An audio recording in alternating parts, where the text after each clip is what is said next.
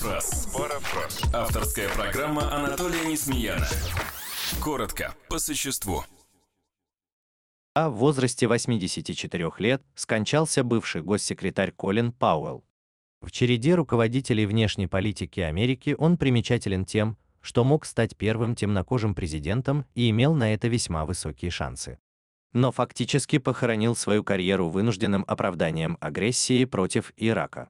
Именно Пауэлл создал международное прикрытие агрессии, предъявив пробирку с неким белым порошком в качестве доказательства наличия у режима Саддама Хусейна запрещенного химического оружия. Впоследствии он же сам признал подлог, но дело было сделано, война была оформлена и прикрыта. Собственно, ложь и признание во лжи и стоили Пауэллу его политического будущего.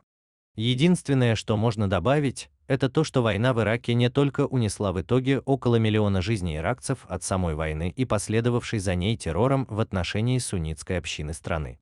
Итогом этой агрессии стало окончательное крушение и без того хрупкого равновесия в регионе, что привело к событиям арабской весны и целой серии гражданских войн. В итоге пробирка Пауэлла стоила порядка 2 миллионов жизней жителей огромного региона.